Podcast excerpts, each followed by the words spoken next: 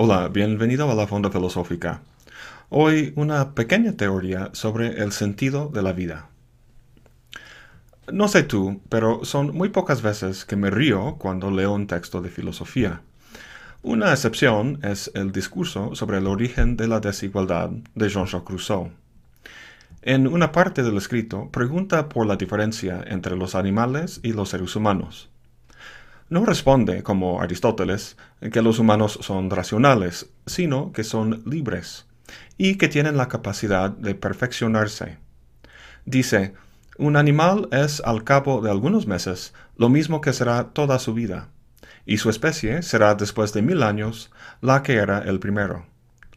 ¿Por qué únicamente el hombre está sujeto a degenerarse en imbécil? Eso de imbécil es chistoso, en parte porque nos creemos superiores a los animales. Pero lo que dice Rousseau es verdad. Los animales no son ni buenos ni malos, ni genios ni imbéciles.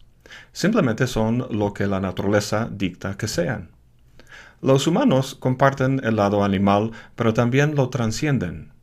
No tenemos que someternos totalmente a los dictados de la naturaleza, sino que podemos forjar libremente el camino de nuestra vida.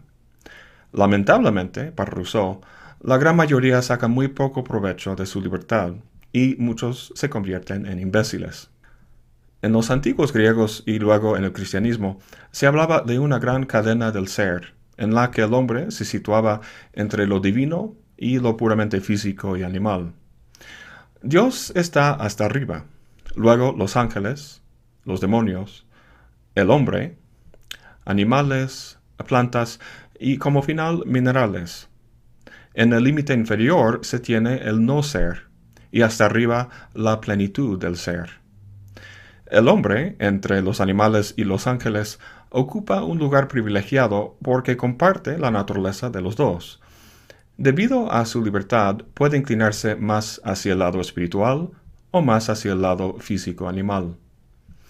Vemos esta relación de los seres en esta imagen de 1617 y también en la representación de los chakras del hinduismo que simbolizan los posibles niveles de manifestación de la vida humana.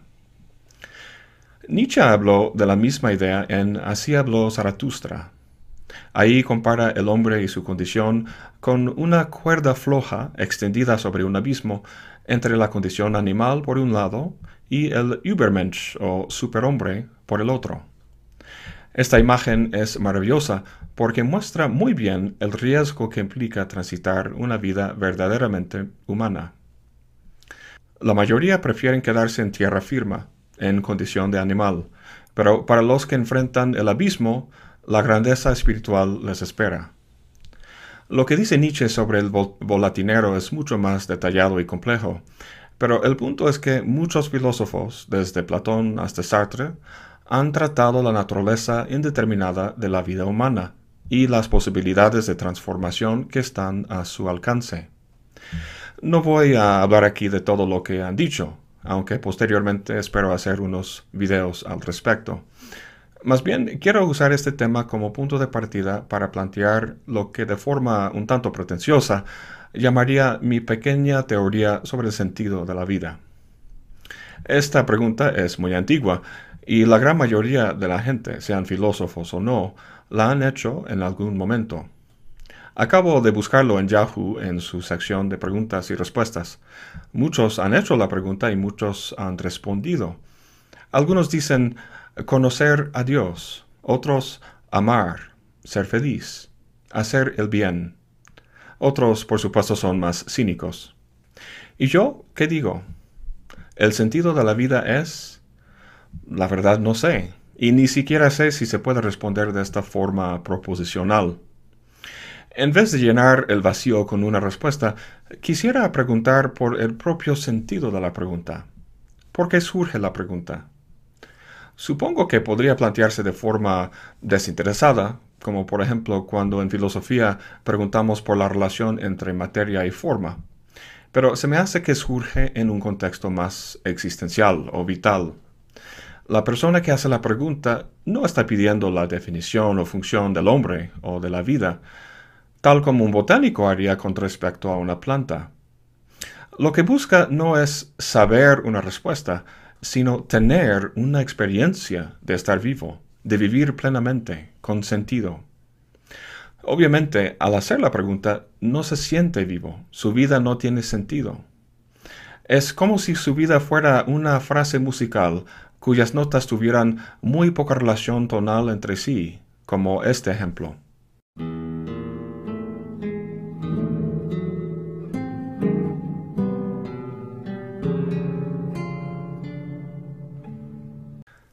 Quizá el sentido de la vida consista en tener sus diferentes elementos arreglados y unidos entre sí de tal forma que imparta una simple cualidad positiva. ¿Cómo escuchar o sentir la vida como una sinfonía, como algo que a su largo y ancho está bañado de propósito y sentido? Mi intento de una respuesta empieza volviendo a las plantas. Hagamos la siguiente pregunta. ¿Qué es el sentido de la vida para una planta? Obviamente la vida de las plantas no tiene un sentido como tal. Preguntaríamos más bien por su función o fin. ¿Qué hacen las plantas? ¿Cuál es su función? Pues yo no soy botánico, pero creo que en general podríamos decir que las plantas crecen, logran a tener cierto tamaño y forma propios de su especie, a tener cierto color, como el verde, y a fotosintetizar.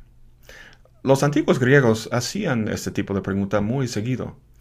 Todo tiene una función, sea una planta, un martillo o incluso la psique humana. Pero no preguntaban solo por la función, sino también por las virtudes, en griego arete, necesarias para que cada cosa lograba su fin, para que podía funcionar. Arete significa poder o excelencia. En el caso de un martillo, por ejemplo, las virtudes que necesita son una cabeza dura y un mango que uno puede agarrar bien. ¿Y la planta? Pues hay ciertas condiciones que requiere, como agua y tierra, pero para poder hacer la fotosíntesis requiere de un poder o virtud que los biólogos llaman heliotropismo. Helio significa sol y tropos, girar. Los girasoles son famosos por hacer esto, y de hecho por eso se llaman así, porque giran hacia el sol. Si no, tuvieran, si no tuvieran ese poder, no podrían funcionar, o al menos no hacer bien su trabajo de fotosíntesis. Como comenté, los antiguos griegos preguntaban por la función de muchas cosas, incluso, incluso la psique humana. En el sentido más básico, la función del humano para ellos era simplemente vivir pero como dice Sócrates en el Critón, no simplemente vivir, sino vivir bien. Volviendo a las plantas, podemos distinguir entre una planta que apenas vive y una que vive o funciona bien. Pero no es tan fácil hacer esto con la vida humana.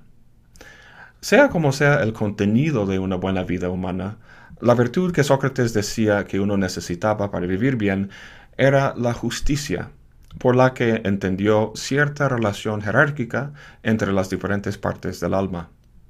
Aquí no voy a discutir ese gran tema de la República de Platón, sino tratar de aportar algo yo. Empecé preguntando por el sentido de la vida de una planta porque me resulta sugerente, desde un punto de vista metafórico, esa capacidad de las plantas de girar hacia el sol, el heliotropismo. Es una habilidad básica y muy importante, sin la cual no podrían funcionar bien. Sea lo que sea la buena vida para los seres humanos, creo que requieren de un poder semejante. En el caso, en el caso de los humanos, no es el heliotropismo, sino la admiración. Detengámonos un momento en el significado etimológico de esta palabra. Viene de la raíz latina mirari, que significa maravillarse y el prefijo ad, que significa hacia. Entonces, cuando admiras algo, te maravillas de esa cosa. Como la flor que gira hacia el sol para buscar su sustento, el ser humano tiene que buscar su sustento. Lo que necesita es un ejemplo, un modelo a seguir. El mecanismo que usa para encontrar ese modelo es la capacidad de admirar, de sentirse maravillado de algo o alguien. ¿Te acuerdas lo que dijo Rousseau sobre los animales? Un animal es al cabo de algunos meses lo mismo que será toda su vida. Además, ya viene instalado de fábrica el aparato instintivo que necesitará para sobrevivir. A los dos o tres meses, la cría abandona a sus papás y va por su cuenta y hace su propia familia. En el caso del ser humano, no. Dependemos mucho y durante bastante tiempo de nuestros padres. Ellos tienen que enseñarnos, en mayor parte, lo que necesitamos para vivir.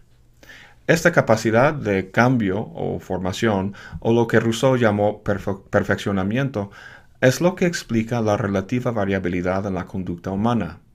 El hecho de que la vida puede vivirse no solo de forma simplemente mala y buena, como en las plantas, sino mala y buena de muchas formas.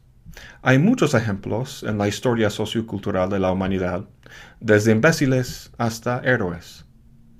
La flor, al girarse hacia el sol, siempre recibe lo que necesita para florecer, pero el humano, al admirar, no.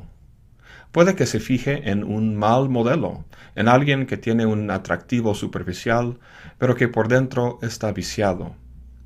Es por eso, como decía Aristóteles, que la dirección de los padres de uno y los demás que influyen en él, como maestros, amigos, etc., sea tan importante. Son ellos los que siembran las posibilidades del futuro de uno. En mi caso, no fue tanto una persona como un sistema universitario, que en el tercer año de mi estudio de la carrera de biología, es que quería ser médico, me obligó a tomar un curso de filosofía. Nadie pudo haberlo predijo, pero a lo largo de ese curso salió el sol más brillante y de forma casi automática giré hacia él. Estaba yo maravillado. A mí me gusta la ciencia y creo que habría sido buen médico, pero en la figura de Sócrates encontré mi modelo.